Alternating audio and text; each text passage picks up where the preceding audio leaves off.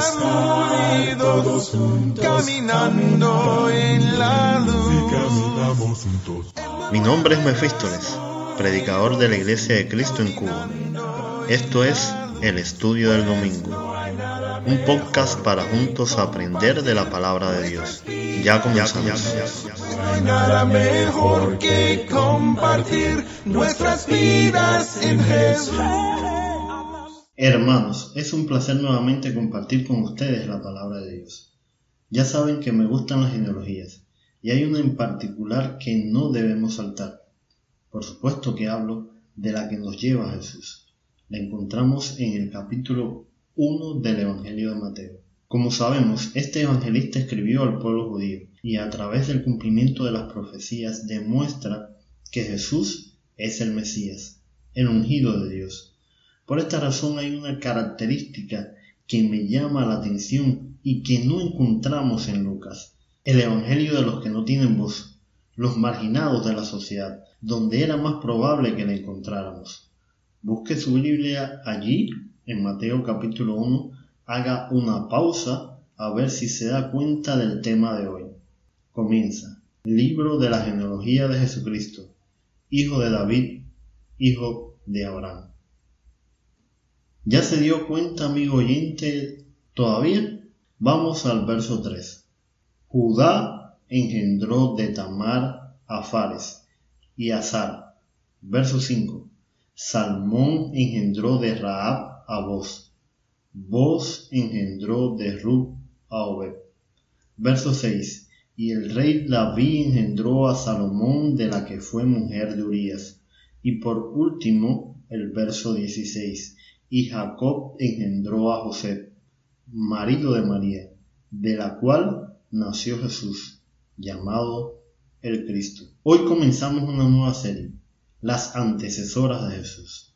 Mateo en su genealogía nos menciona cinco, cinco mujeres. En el mundo judío, que la mujer no era relevante, y en un libro dedicado a ellos que se mencionen estas cinco mujeres en el mismo comienzo algún significado o intencionalidad debe tener por parte del apóstol. Aunque vamos a dedicar un tiempo a estudiar la historia de cada una de estas mujeres, hoy vamos a presentárselas. La primera que se menciona es Tamar, no era de Judá. Su historia la encontramos en el libro de Génesis, como metida a la fuerza en el medio de la historia de José. Y es una de las más extrañas de este libro. Se casó con Er, este murió porque fue malo ante los ojos de Jehová. Se casó entonces con Onán el hermano, para cumplir la ley del levirato. Este no quiso tener descendencia con ella y Dios también le quitó la vida. Era el turno de Sela, el mejor. Judá le dijo, mira, mejor esperemos que él esté un poco más maduro y te casas con él. Podemos imaginar lo que pensaba el padre. Ya con esta mujer he perdido dos hijos y me queda uno. Así que finalmente no cumple con su promesa. Tamar aprovecha que Judá quedó viudo, se viste de prostituta, se acuesta con él y sale embarazada de mellizos. Cuando se conoce que estaba encinta, todos las querían hinchar, Judá incluido. Cuando explica a su suegro lo ocurrido, éste dice, más justa es ella que yo. ¿Acaso no suena extraña la historia? Dios preserva el linaje de Judá de esta manera. La siguiente en la lista es Raab, la prostituta de Jericó, que escondió a los dos espías enviados por Josué. Hace una gran confesión de fe que le valió para ser incluida en el Salón de la Fama de Hebreos capítulo 11. Aún así, sigue siendo otro personaje extraño en esta lista. Llegamos a Ruth, otra extranjera, que también perdió a su esposo y otro tuvo que redimirla por medio de la ley del levirato, una mujer que mostró una conversión genuina a la fe del pueblo de Israel, ejemplo de virtudes que Dios recompensó hasta el punto de merecer esta mención. De la cuarta se nos dice, la mujer de Urias. Sabemos que su nombre es Bexabe. Otra de esas historias David estaba desocupado mirando desde la terraza de la ciudad, y esta mujer se estaba bañando a la vista en el tejado de su casa. La historia la conocemos. Adulterio, fornicación, mentira, intrigas, asesinato, robo y todo lo que usted se puede imaginar. El primer hijo de ellos murió como castigo. Debemos reconocer que tuvo un papel importante en que Salomón accediera al trono. No deja de ser extraña esta historia. Y por último, María, la madre de Jesús, con cualidades más que suficientes para que Dios la escogiera para esta tarea. Fe y confianza en Dios, determinada y valiente. Estas son las cinco mujeres que menciona Mateo. La pregunta es, ¿por qué estas cinco están allí?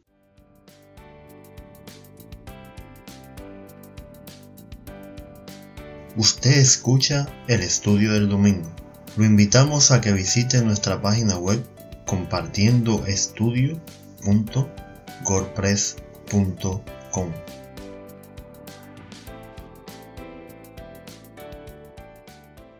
Tamar, una mujer que enviudó dos veces y se hizo pasar por prostituta para tener hijos con el suegro. Rahab, una prostituta que salvó a los espías de Israel por su fe en Jehová. Ruth, una viuda extranjera que también adoptó la fe del pueblo de Israel como suya y Dios no le defraudó. Bexabé, una mujer que llevó a David, un hombre conforme al corazón de Dios, a cometer adulterio y homicidio.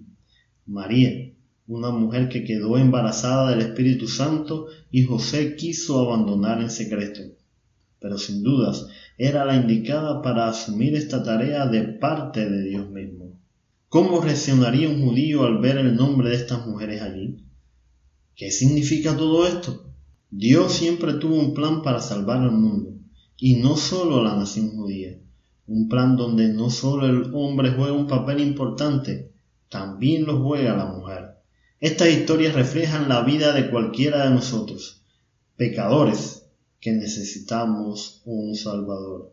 Historias que nos demuestran que no importa quién yo sea o las veces que meta la pata, Dios me puede perdonar y me puede usar para cumplir con sus propósitos.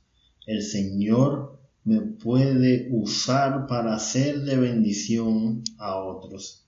Recordemos las palabras del apóstol Pablo. Ese plan ridículo de Dios es más sabio que el más sabio de los planes humanos y la debilidad de Dios es más fuerte que la mayor fuerza humana.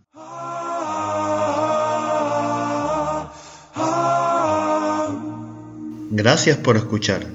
Te invitamos a que nos sigas en Facebook o Telegram como Compartiendo Estudio.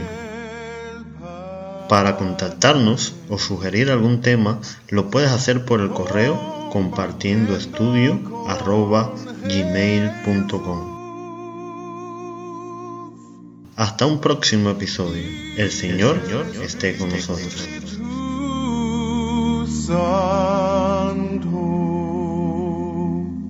Compartiendo